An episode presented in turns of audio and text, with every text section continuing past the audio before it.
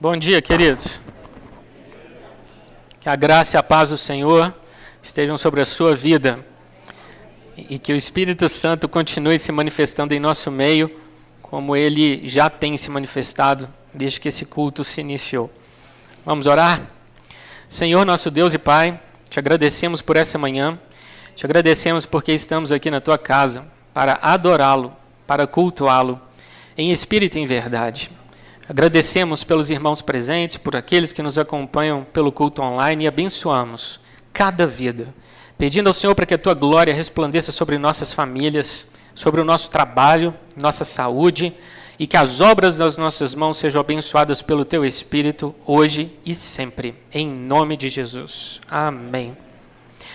Queridos, hoje nós vamos contar uma história de trás para frente. Começaremos aqui a mensagem com um spoiler. Sabe quando você está ali assistindo um seriado e alguém chega e te conta o último episódio da temporada? Ou quando alguém descobria antes de você que o culpado era o Coronel Mostarda? Pois é, queridos, vamos fazer isso hoje. Te convido a abrir sua Bíblia em Jeremias, capítulo 26, versículo 24.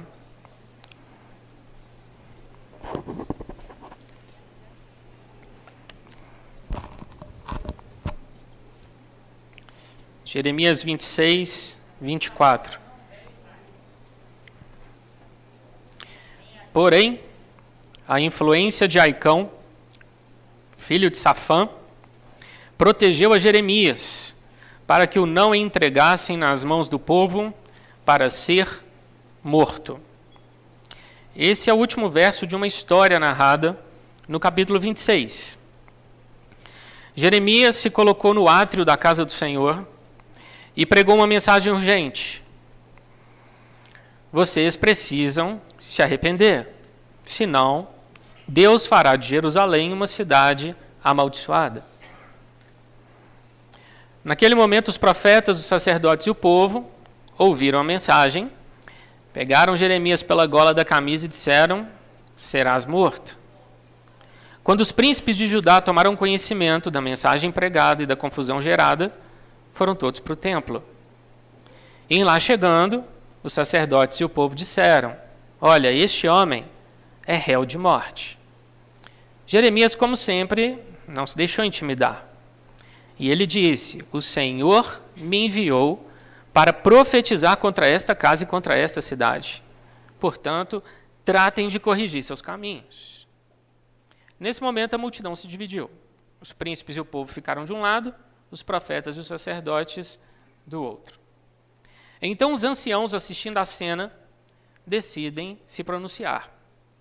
Vocês se lembram que um dia existia um homem chamado Miqueias que profetizou no tempo de Ezequias que Jerusalém se tornaria uma pilha de escombros e o monte do templo num matagal? Pois é. Por acaso Ezequias mandou matá-lo? Pelo contrário, o rei Ezequias ouviu a mensagem se arrependeu e clamou a Deus. Querido, o problema é que naqueles dias quem governava já não era Ezequias, era o rei Joaquim. Joaquim não tinha nada a ver com o caráter de Ezequias. Joaquim tinha mandado matar um homem inocente chamado Urias. Urias, assim como Jeremias, tinha profetizado contra Jerusalém. E Urias precisou fugir para o Egito. Joaquim, como era, mandou homens persegui-lo. Urias foi encontrado, arrastado de volta para Jerusalém, assassinado e o seu corpo foi jogado numa sepultura comum. Sabendo que o rei naqueles dias não era um homem justo, entra em cena a influência de Aicão, filho de Safã, para proteger Jeremias. Vamos ler de novo. Porém, a influência de Aicão, filho de Safã, protegeu a Jeremias para que o não entregasse nas mãos do povo para ser morto.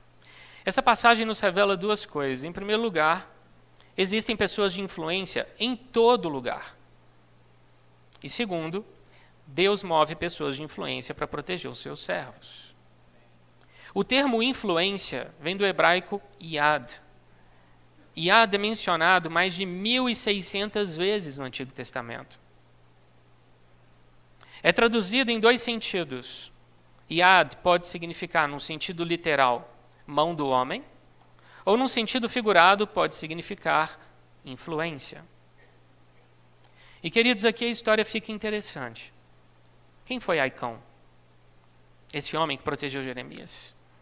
Aicão foi um dos cinco homens que o rei Josias enviou para consultar a profetisa Ulda acerca do livro da lei encontrado numa reforma feita no templo. Aicão serviu a um rei justo, e ele próprio, Aicão, era um homem bom.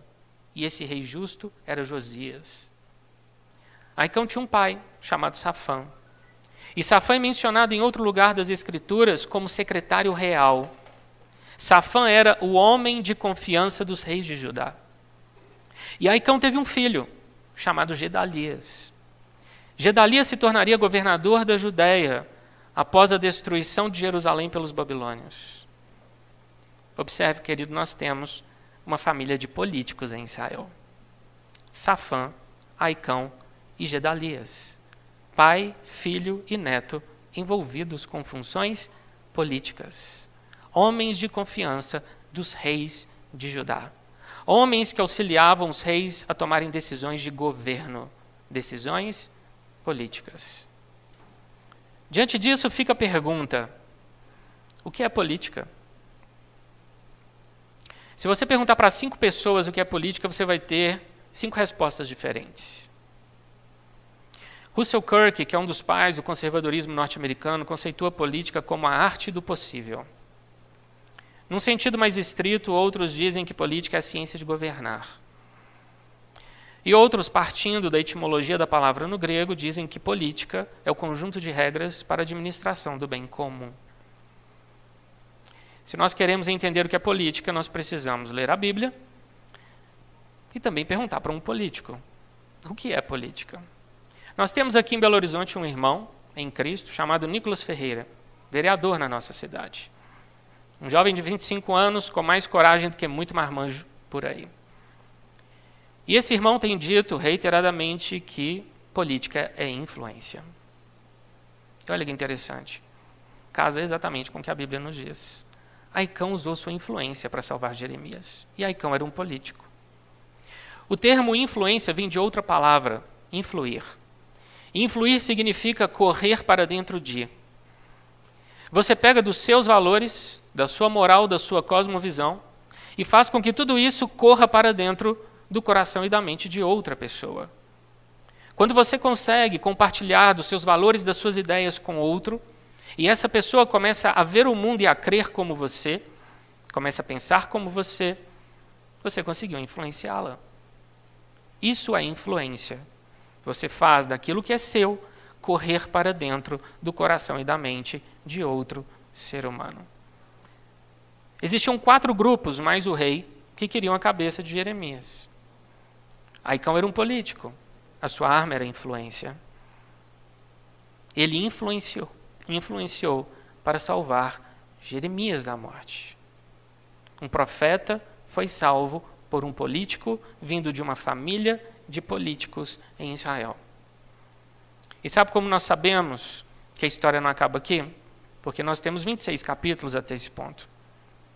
E depois nós temos mais outros 26, totalizando 52 em Jeremias. E o filho de Aicão, Gedalias, vai ser mencionado várias vezes mais adiante. Guarde isso, querido. Política e influência. A Bíblia nos traz uma série de exemplos de homens e mulheres que souberam usar da sua influência, da posição que ocupavam, para fazer política. Alguns fizeram boa política, outros fizeram política de baixíssimo nível. Vamos para o livro de Salmos, perdão, Samuel, 2 Samuel capítulo 8. 2 Samuel 8, verso 15.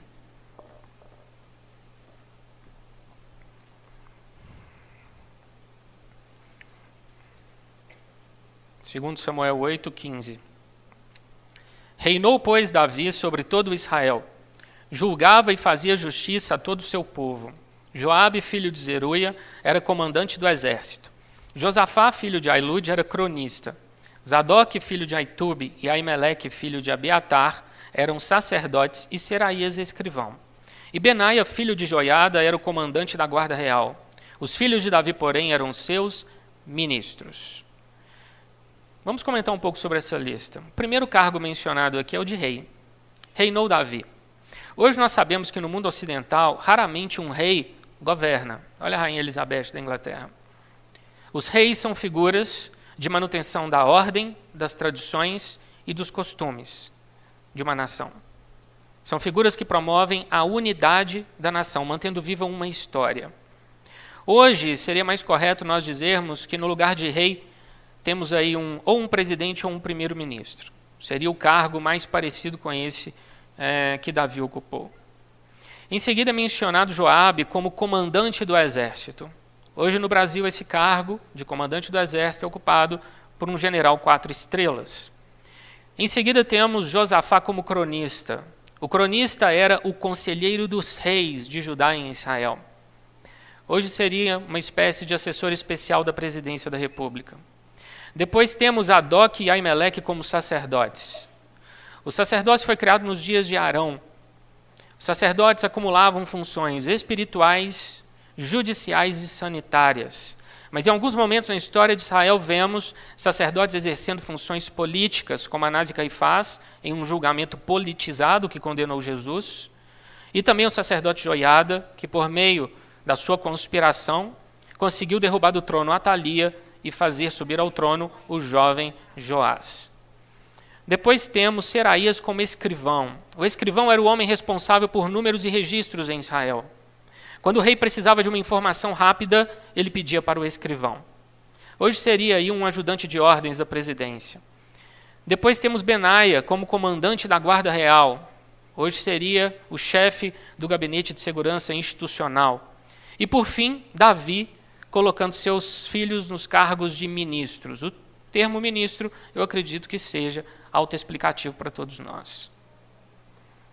Hoje nós diríamos que todos estes são cargos de livre nomeação. Mudava o rei, mudavam as pessoas. Logo eram funções de natureza política. Se você comparar essa lista de 2 Samuel com uma outra lista que existe em 1 Reis, capítulo 4, você verá que os cargos se mantêm, eles são até ampliados. Mas as pessoas que ocupam esses cargos já não são mais estes nomes que nós acabamos de ler.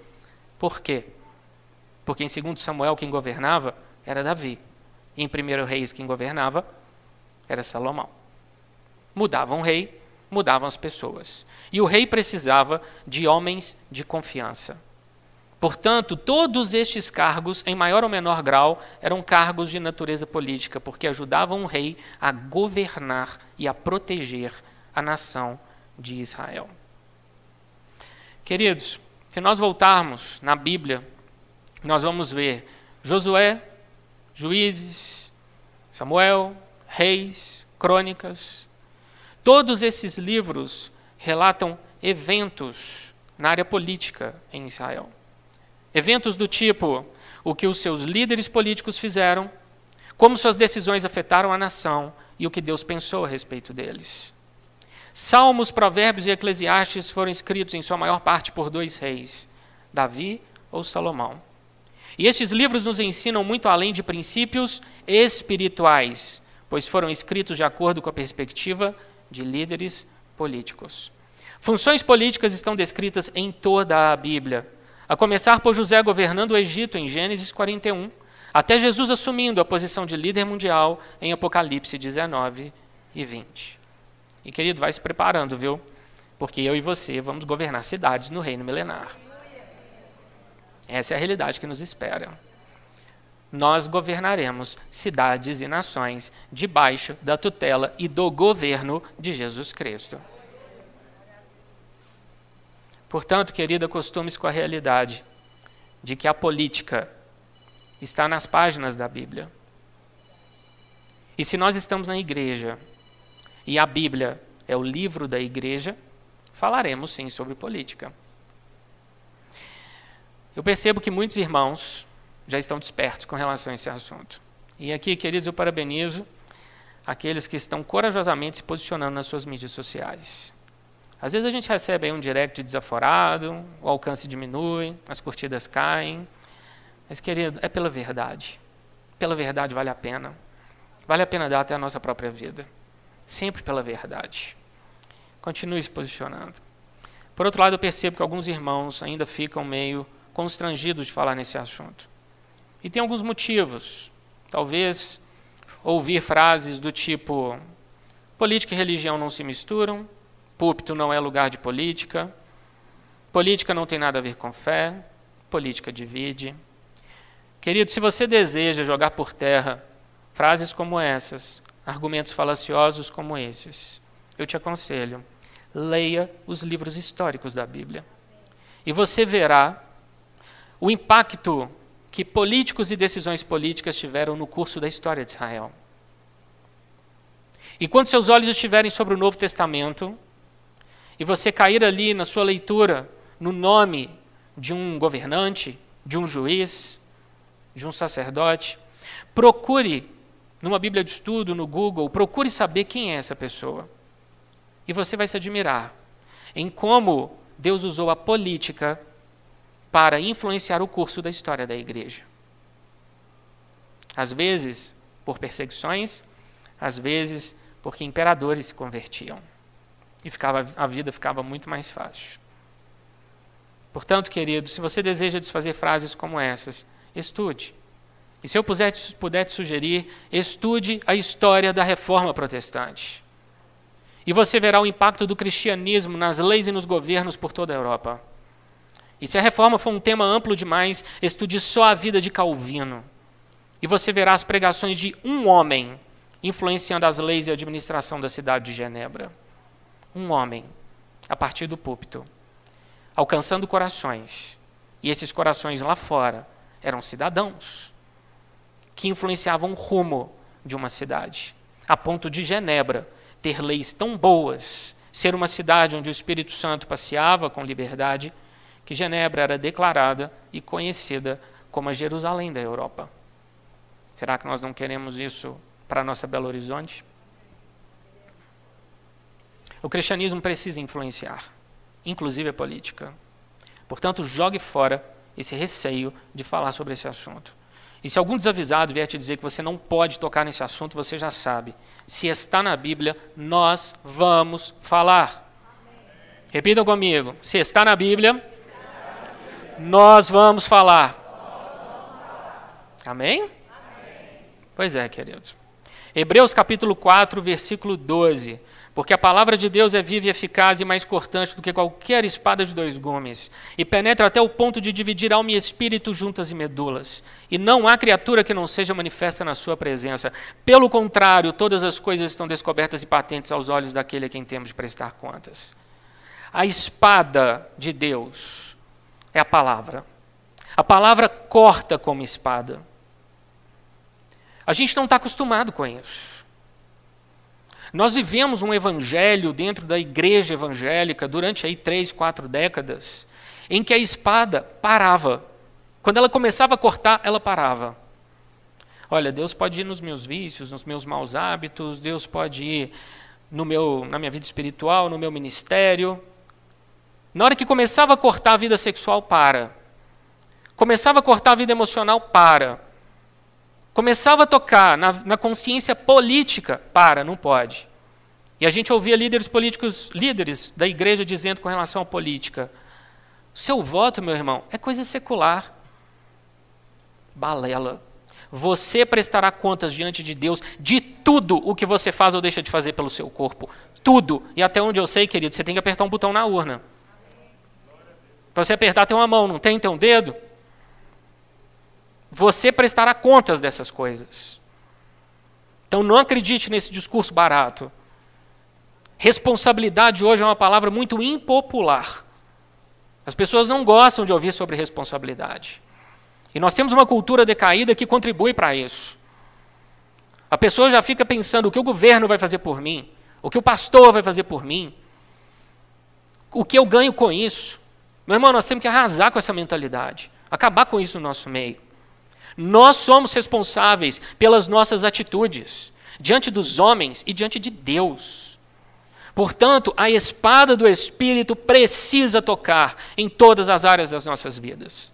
Aquilo que está errado na vida do cristão tem que ser lançado fora. Ah, isso é uma pregação moralista. Que seja.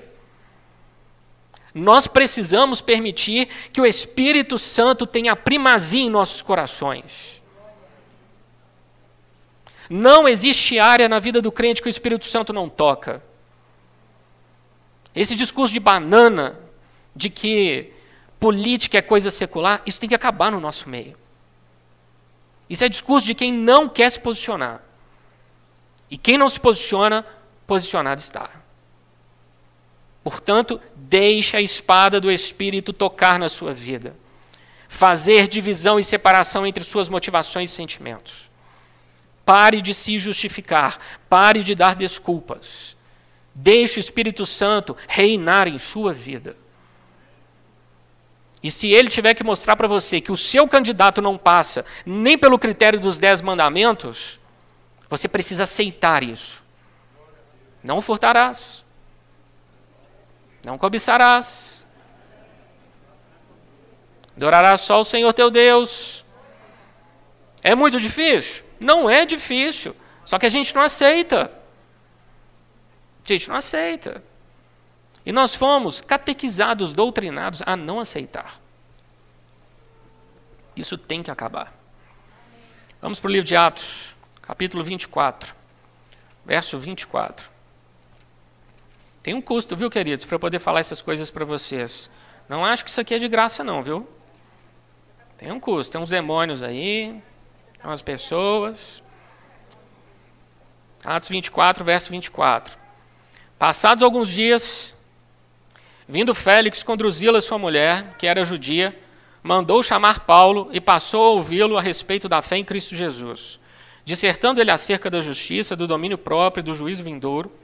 Ficou Félix amedrontado e disse: Por agora podes retirar-te, e quando eu tiver vagar, chamar-te-ei. Esperando também ao mesmo tempo que Paulo lhe desse dinheiro, pelo que, chamando-o mais frequentemente, conversava com ele. Dois anos mais tarde, Félix teve por sucessor Pórcio Festo, e querendo Félix assegurar o apoio dos judeus, manteve Paulo encarcerado. A partir de Atos 21, Paulo está preso. O apóstolo queria continuar preso? Claro que não. Paulo fez de tudo para persuadir, com argumentos, o chefe da guarda, o sinédrio, Félix, Festo, Agripa, Berenice, e ao final, Paulo tentou persuadir até o próprio César, o imperador. Paulo estava disposto a argumentar, mas não a pagar propina. Olha o que diz o verso 26. Esperando também ao mesmo tempo que Paulo lhe desse dinheiro, pelo que chamando-o mais frequentemente, conversava com ele. Imagine Paulo na carceragem, e aí chega um soldado, abraça ela e diz: Paulo, Félix está chamando você ali no, no gabinete dele. E lá vai Paulo. E ele chega no gabinete de Félix e Félix começa com aquela conversinha mole. E aí, Paulo, você não acha que essa sua prisão está longa demais? Vamos chegar num denominador comum. Quanto que você acha que vale a sua liberdade? E nessas conversas, Félix tentava corromper Paulo, para que Paulo pagasse por um alvará de soltura, para que ele pagasse para ser livre.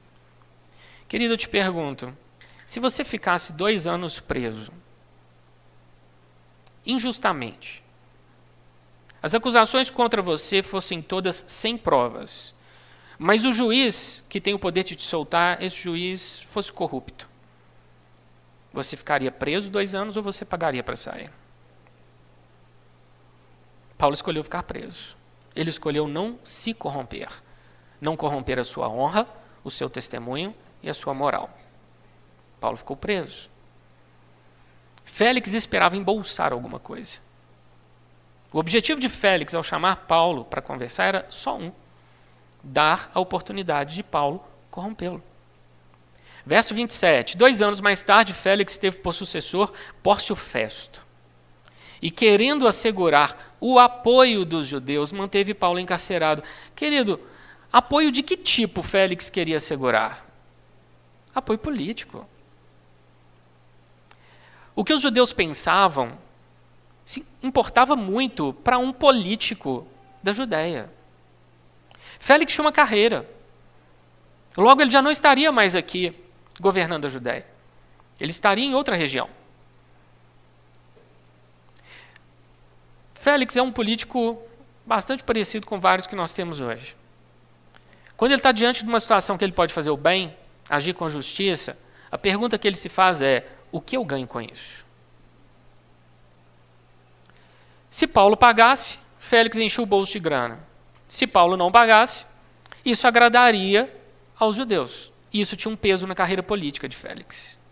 Ou seja, Félix ganhava em qualquer cenário: ou dinheiro ou capital político. Vamos pensar. Manter um sujeito preso injustamente para angariar apoio político parece algo assim familiar aos nossos ouvidos? Está na Bíblia. E ainda tem gente que diz que esse livro não tem nada com a nossa realidade política. Vamos fazer uma reflexão sobre Atos. Ou melhor, antes disso, eu te pergunto quem foi Félix? Porque a gente lê esse capítulo e isso chama a nossa atenção. Quem foi esse sujeito que manteve Paulo preso? Félix era um ex-escravo que ascendeu socialmente a uma influente posição no governo romano. No ano 52 depois de Cristo, o imperador Cláudio nomeou Félix como governador da Judéia. Ele enviou Félix para Cesareia. Félix administrou a província imperial da Judéia por oito anos. E Paulo foi preso justamente no mandato de Félix. O historiador Tácito, um historiador romano, dizia que Félix, abre aspas, ocupava a posição de um rei enquanto tinha a mente de um escravo saturada com crueldade e lascívia. Fecha aspas. Quem escreveu isso foi um historiador, lá daquela época. Félix se casou com Drusila, filha de Herodes Agripa I, um casamento por mera conveniência. Félix era um escalador, um alpinista social. E teve como sucessor Pórcio Festo. Vamos pensar, trazendo para a nossa realidade. Félix é o político ficha suja. Com uma história de vida marcada por desvios éticos. Conduzido por uma autoridade superior a ocupar um cargo político, para o qual ele não possui nem preparo nem moral.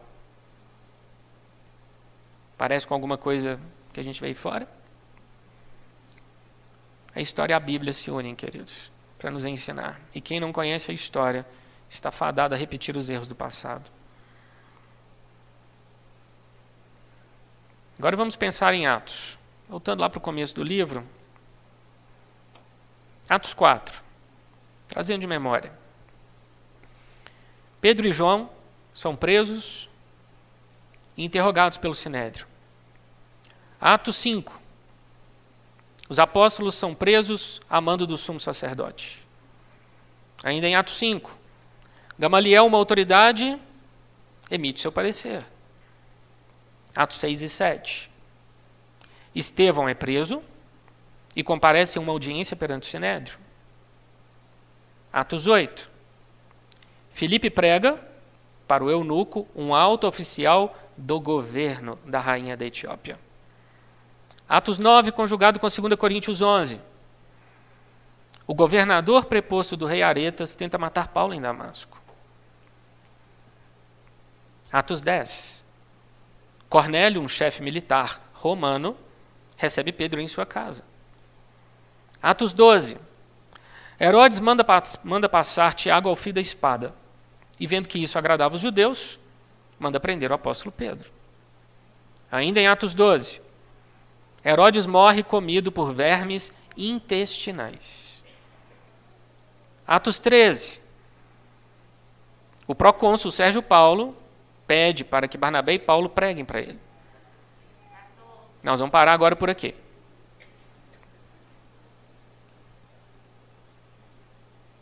líderes religiosos, oficiais, militares, agentes públicos, governadores e reis. Você já parou para pensar que uma boa parte do único livro de história teológica do Novo Testamento menciona políticos e até mesmo decisões políticas? Já falaram isso para você alguma vez? E nós não chegamos ainda nem na metade do livro, paramos em Atos 13. Todos estes são episódios onde a política e a fé se encontraram. Jesus vivia dentro de um contexto cultural e político. Os apóstolos e discípulos também. Conosco é diferente? Claro que não. Querido, eu espero sinceramente que tudo que nós estamos falando hoje gere frutos de entendimento na sua vida. Por mais inédito ou desconfortável que possa ser para você. Vamos para João, capítulo 11. João 11, verso 47.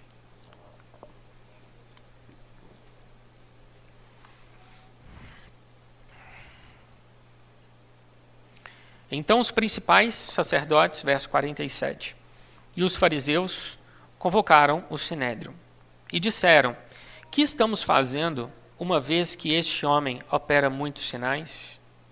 Se o deixarmos assim, todos crerão nele. Depois virão os romanos e tomarão não só o nosso lugar, mas a própria nação. No verso 47 é mencionado uma convocação extraordinária, uma espécie de assembleia do Sinédrio. O Sinédrio exercia em Israel poderes legislativos, judiciais e executivos. Apesar da dominação romana, o sinédrio permanecia como a autoridade final para muitos assuntos em Israel. O sinédrio exercia influência sobre o povo. Guarde isso, influência. O sinédrio era composto, em sua maior parte, por dois grupos, duas facções político-religiosas: saduceus e fariseus. Os saduceus eram um grupo que tinha uma interpretação toda particular do Antigo Testamento e eles tinham o domínio do sumo sacerdócio. Os saduceus mandavam no templo. Quando Jesus fez um chicote de cordas e virou a mesa dos cambistas, ele deixou esses saduceus assim, muito bravos. Eles ganhavam com aquela troca cambial feita pelos cambistas do templo. Os saduceus ganhavam em cima daqueles animais que eram vendidos para serem ofertados como sacrifício no templo. Eles dominavam as atividades do templo, os saduceus. Já os fariseus eram um grupo maior, um grupo de base. Os fariseus eram responsáveis por compilar a tradição oral de Israel. Querido, imagine uma árvore de Natal. Imagine que a árvore é a lei de Moisés. O que, que os fariseus faziam? Iam lá e iam colocando aquele tanto de penduricalhos. Esses penduricalhos eram mandamentos que eles adicionavam à lei de Moisés. E sabe o que eles faziam? Eles criavam essas coisas, compilavam esses, essas, essas regras e viravam para o povo e falam: obedeçam. E Jesus diz: olha, vocês estão colocando um jugo pesado demais em cima do povo. E vocês são um bando de hipócritas, porque vocês mandam eles obedecerem essas regras, mas vocês não obedecem. Vocês são dissimulados, vocês são mentirosos, vocês são manipuladores. Leia Mateus 23, está tudo lá. E os fariseus, eles ainda eram assim, vaidosos até o último fio de cabelo. Eles gostavam dos primeiros lugares nas sinagogas. Eles se vestiam de uma forma toda pomposa, gostavam de ser cumprimentados nas praças, serem chamados de mestres. Tanto os saduceus quanto os fariseus eram grupos que exerciam influência sobre o povo. E esses dois grupos tinham uma característica em comum: eles se odiavam. Se odiavam mutuamente. Então surgiu um problema. E eles decidiram se unir para resolver esse problema. O nome desse problema é Jesus. Olha o que diz o final do verso 47. Que estamos fazendo uma vez que este homem opera muitos sinais? Se o deixarmos assim, todos crerão nele. Percebe aqui que os problemas Percebe aqui que a questão sobre a qual eles conversam É o fato de que Jesus pregava o evangelho do reino, reposicionava a lei no lugar em que ela deveria estar, ele cumpria a lei, ele amava, ele tinha compaixão, ele libertava aqueles que estavam possuídos por espíritos demoníacos, ele curava os enfermos. Isso incomodava demais os fariseus saduceus. Preste atenção nisso. A preocupação deles era com o alcance da influência de Jesus e a diminuição da influência deles sobre o povo. Final do verso 48. Eles tinham medo de Jesus. Depois virão os romanos e tomarão não só o nosso lugar, mas a própria nação. Olha aí que é o medo deles. O medo de Jesus, do ministério de Jesus, fazer com que eles perdessem as suas posições. Querido, o ministério de Jesus desequilibrava a balança do poder na Judéia. Se um movimento messiânico surgisse em torno de Cristo, e esse movimento arrebatasse as mentes e os corações das pessoas, os romanos poderiam ver isso como motivo para revolta e sedição. Os romanos então entrariam para tomar o controle da nação, para tomar o poder. Nesse cenário, fariseus e saduceus perderiam suas funções, perderiam seus cargos. Se os romanos exercem influência direta sobre o povo, para que dois grupos para controlar o povo? Esses homens estavam dispostos a fazer qualquer coisa, entenda isso, qualquer coisa, para não perder o poder sobre as massas. Qual foi o parecer final dessa reunião? Verso 53. Desde aquele dia resolveram matá-lo. Dessa reunião saiu a decisão de matar Jesus. E sabe o que é incrível? Ninguém se levantou para defendê-lo. Ninguém. Um dia, Aicão, filho de Safã, se levantou para proteger o profeta Jeremias de ser apedrejado, de ser morto. Aicão usou da sua influência como político para salvar Jeremias. Fez boa política. Saduceus e fariseus se uniram para matar um judeu como eles, que era Jesus. Fizeram uma baixa política uma péssima política. Influenciaram para o mal. Querido, nós vamos agir como Aicão ou vamos deixar os depravados tomarem conta? Naquela época, ninguém se levantou para defender Jesus. E hoje? Nós vamos nos posicionar pelos nossos valores? Pela nossa fé? Pelas nossas famílias? Ou vamos deixar os maus fazer o que quiserem? Nós temos que defender a verdade. Nós temos que defender os valores cristãos. Nós temos que defender a Cristo e quem Ele é em nossas vidas. Para que os oportunistas de plantão saibam que existe uma igreja atuante na sociedade. Leia-se cultura e política.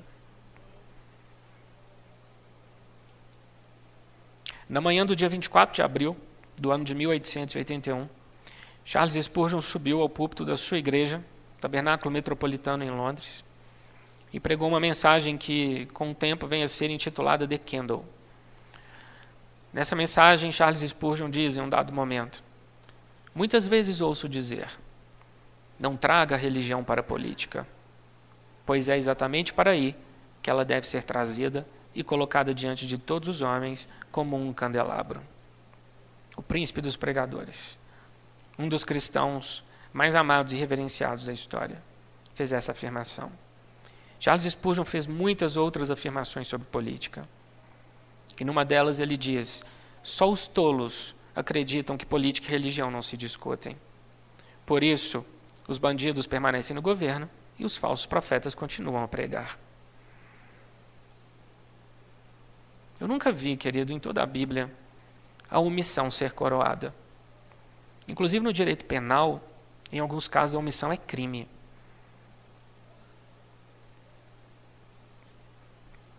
Se você tem o hábito de falar assim, eu não gosto de política, Política divide. Isso é muito chato. O Brasil está polarizado. Eu não vou contribuir para isso. Se você tem um hábito de pensar assim, de falar assim, é para você que eu falo agora. Pilatos adotou uma posição de neutralidade e acabou condenando Jesus. Não existe neutralidade no mundo espiritual e nem no mundo natural. A própria omissão já é uma posição. É impossível ser neutro diante de Cristo e do que Ele espera de nós. E quem diz isso é o próprio Jesus. Quem não é por mim, é contra mim. Quem comigo não ajunta, espalha. Jesus não cria uma terceira via. Só existem dois lados. Preste atenção nisso. Ah, mas está tudo muito polarizado, isso é ruim. Ruim de que ponto de vista? ponto de vista bíblico, não é não. Vamos lembrar lá de 2 Samuel 17, se eu não me engano. Tem ali um gigante chamado Golias, blasfemando o nome de Deus e desafiando os soldados de Israel. Chega um jovem adolescente chamado Davi, pega o gigante pela mão e eles saem andando e saltitando por um campo de margaridas em direção ao pôr do sol. Ao fundo toca Imagine. Imagine all the people. Enquanto eles vão saltitando em direção ao pôr do sol dourado, passa sobre a cabeça deles um unicórnio. E o unicórnio sai deixando um rastro de nuvens cor-de-rosa, com aroma de framboesa. É isso? Aquele garoto tira do bolso um seixo rolado, coloca na funda, gira aquela funda com toda a força que ele tinha e crava na testa daquele gigante. Aquele gigante cai. O garoto não tinha outra arma além da funda. Então ele precisa se precipitar e correr na direção do gigante para tomar a espada. E com essa espada, ele arranca a cabeça do gigante. Cena própria para maiores de 18 anos. Na Bíblia nós lemos sobre o justo e o injusto, os reis bons de Judá e os reis maus sobre justiça e iniquidade, sobre amor de um lado, medo do outro, sobre Cristo e o anticristo. A Bíblia inteira é polarizada. Não caia nesse discurso barato de que a polarização é ruim. A polarização faz as máscaras caírem. Isso é muito bom. Quantas pessoas eu tinha na mais alta conta, até 2017, 2018. E aí hoje eu comecei a ver, né, hoje não, no decorrer do tempo, dos últimos anos, vi essas pessoas destilando um ódio. E elas destilam um ódio nas mídias e depois elas gritam: tolerância, tolerância. São hipócritas. Quantas pessoas que a gente admirava, a gente não admira mais. A, a, polarização faz isso. A gente conhece de que lado a pessoa está. E isso é bom demais. É muito bom a gente conhecer ou é melhor a gente viver enganado? Claro que não.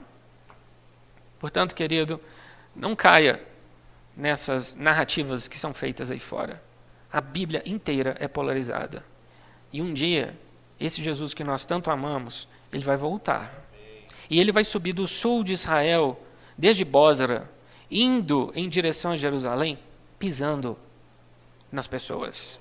Ele matará e o sangue dessas pessoas subirá até a altura do arreio dos cavalos. E o anticristo ele matará com a espada que sai da sua boca, jogará vivo no inferno.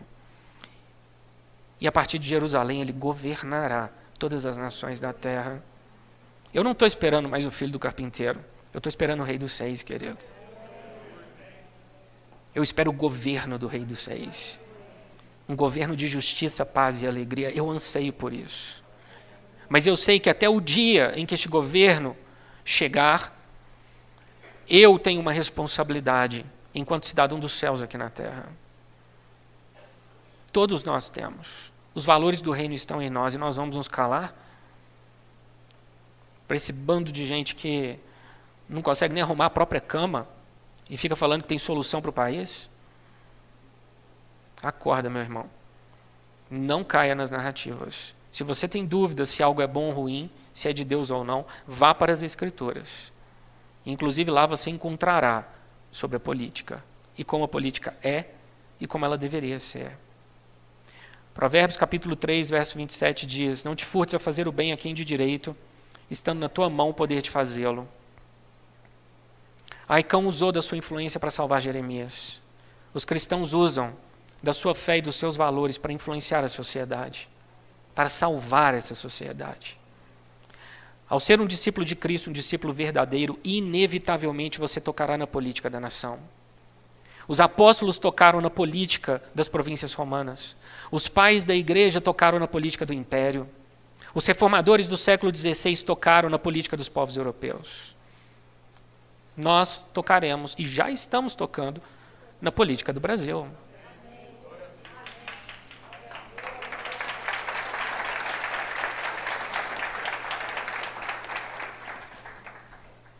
O mérito é do Senhor, porque Ele está despertando corações. Existe um homem na Inglaterra chamado William Wilberforce. Wilberforce viveu entre 1759 e 1833. Aos 21 anos, Wilberforce ganhou sua primeira eleição. Ele era um jovem político totalmente secularizado. Só que no ano de 1785, aos 25 anos, Wilberforce teve um encontro real com Jesus. E ele se converteu. E aquele jovem político de 25 anos, de posse da Bíblia, começou a fazer discursos para corrigir o curso moral da Inglaterra. E por esse, essa fé inflamada, esses discursos naturalmente inflamados pela fé, fizeram de Wilberforce o líder abolicionista do parlamento britânico. Esse garoto começou a lutar com uma força e um principado gigantesco. A escravidão era e sempre será uma desgraça. Esse garoto conseguiu, esse jovem, esse homem cristão, junto com o grupo do qual ele fazia parte, aprovar no ano de 1807 o ato contra o comércio de escravos.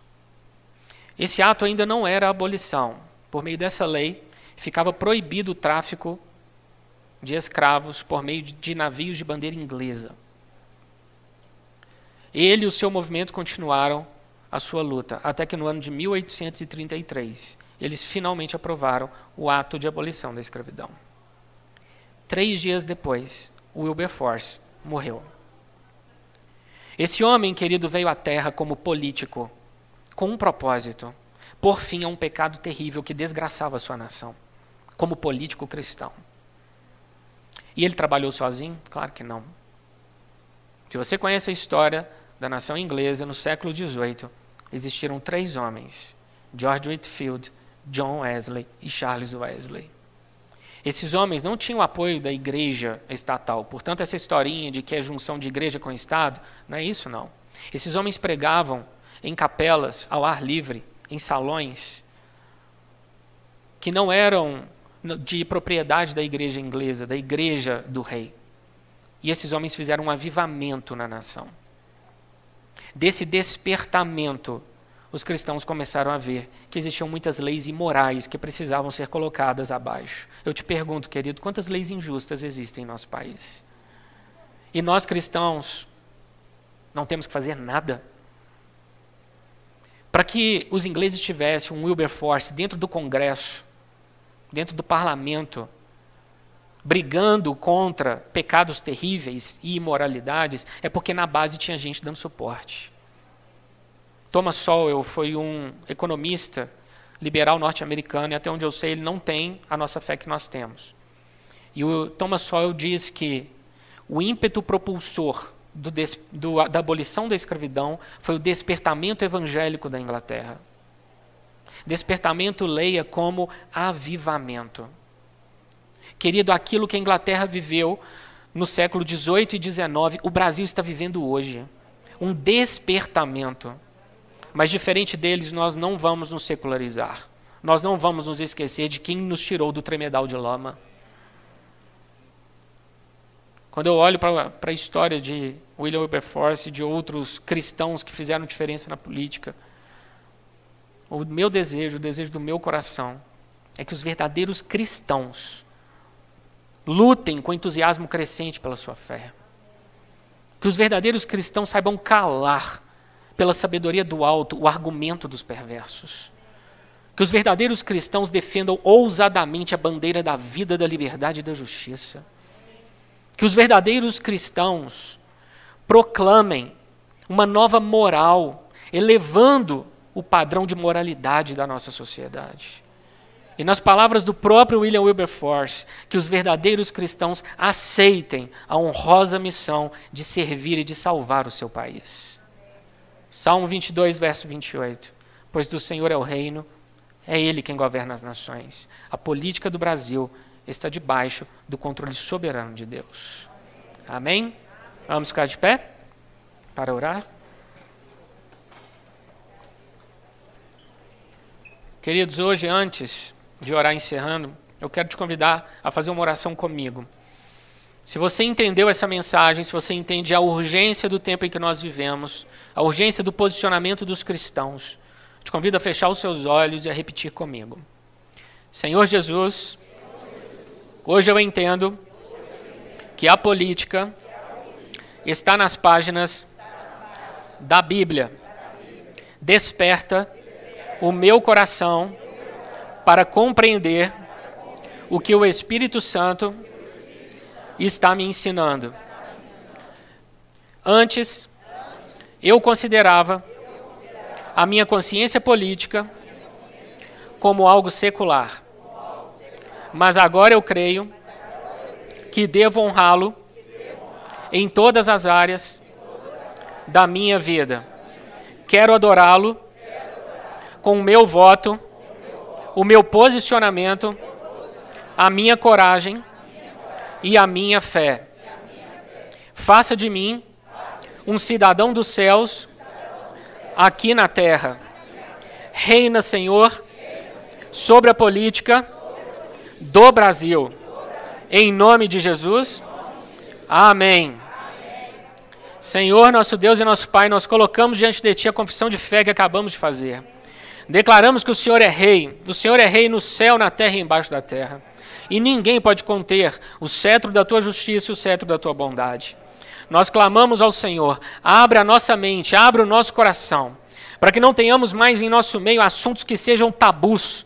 Joga por terra, Senhor, todas as falácias, as narrativas, as mentiras que foram lançadas em nossas mentes no decorrer das últimas décadas, dizendo que nós, como crentes, temos que ficar calados. Nós não nos calaremos. O Senhor nos ensina na tua palavra que vergonhoso é para o justo quando as pedras precisam falar. Vergonhoso é para o justo quando uma jumenta precisa exortar. Por isso nós nos colocamos de pé e nós declaramos que nós vamos sim eleger políticos de acordo com a tua vontade. Nós vamos sim limpar Brasília dessa corja maldita. Nós vamos sim eleger governadores, deputados estaduais, deputados federais, senadores e um presidente segundo o teu coração. Nós vamos, em nome de Jesus Cristo, corrigir os erros no curso da nossa história, limpar a nossa nação da imoralidade, da perversidade. Nós vamos proteger nossas crianças, nossos vulneráveis, deficientes físicos, nossas mulheres. Em nome de Jesus, nós nos levantamos contra toda forma de injustiça colocada a efeito em nosso país por uma legislação permissiva, por decisões judiciais ilegais e inconstitucionais. Nós nos posicionamos com coragem. Nesta igreja não estão covardes adorando o Senhor, mas corajosos, homens e mulheres que dobram o joelho e que entendem que o Senhor nos chamou e nos colocou nessa geração com um propósito, e nós sim somos luzeiros para o mundo. Se nós não entrarmos, se nós não nos manifestarmos, se nós não formos luz no meio da política e da cultura, nós vamos deixar nas mãos dos piores, mas nós não aceitamos mais. Nós dizemos que esse tempo terminou e nós declaramos a frustração de todos os desígnios do inferno através de ONGs, através de políticos, através de partidos, através de ideólogos, através de artistas, de professores, de juízes. Nós declaramos que toda essa narrativa e todos esses planos caem por terra em nome de Jesus Cristo. Nós Nós estamos em guerra e os valentes do Senhor estão de pé. Nós nos posicionamos com a arma na mão, a espada do Espírito, que é a palavra de Deus, e nós estamos lutando para vencer, não para sermos derrotados. Quando Davi ia para a guerra, ele perguntava: Senhor, por onde eu descerei? Descerei pelo vale, descerei pela encosta, atacarei pela frente, atacarei por trás. Deus, nós te, te pedimos, nos dê estratégia, nos mostra, Senhor, descortina diante de nós o mundo espiritual, revela para nós o que está acontecendo e que com coragem nós possamos nos posicionar, ainda que o mundo se levante contra a nossa reputação, contra nossos perfis de mídia, ainda que nós venhamos a perder amigos, que nós possamos entender que o que nos espera é uma coroa perfeita, são novas vestes e por esse prêmio vale a pena lutar, vale a pena nos posicionarmos. Em nome de Jesus, levanta os teus olhos, Senhor, coloca os teus olhos sobre o Brasil, corrija o que está errado em nossa nação e faz da igreja um baluarte da verdade da justiça, um baluarte da coragem, porque somos nós, somos nós que possuímos a verdade, e se nós nos calarmos, os maus prosperarão, mas nós não vamos mais nos calar. O tempo é tempo de coragem, igreja. Levante-se em nome de Jesus Cristo, levante-se em nome de Jesus Cristo. Eis que eu os coloco de pé e eu os firmo em terreno, terreno santo. Nenhuma arma forjada prosperará contra a minha igreja. Eu estou com vocês. Abram seus olhos, enxerguem os caminhos aplainados, são veredas que eu preparei para vocês. Tenham coragem, tenham força, porque eu estou com vocês. O mal não prosperará. Eu estou ouvindo a oração que é feita neste lugar. Eu estou com os meus olhos abertos. Eis que eu ouço o clamor do pobre e do rico. Eis que eu ouço o clamor daquele que está quebrado. Eis que eu ouço o clamor daquele que perdeu tudo. Eis que eu ouço o clamor daquele que está com seus olhos voltados para mim. Em nome de Jesus Cristo, Senhor, nós te agradecemos, porque a tua boa mão está estendida para nos abençoar. E hoje, Senhor, nós entendemos que a política está nas páginas das Escrituras, que é sim um assunto sobre o qual nós podemos falar. Caiam nas nossas, nos nossos corações, nas nossas mentes, as barreiras, caiam nas nossas mentes o preconceito, caiam os tabus, caiam os erros, em nome de Jesus Cristo. Não há assunto proibido neste púlpito, porque onde há o Espírito do Senhor há liberdade, em nome de Jesus Cristo. Amém, Senhor Deus. Amém, Senhor. Amém, Senhor. Amém.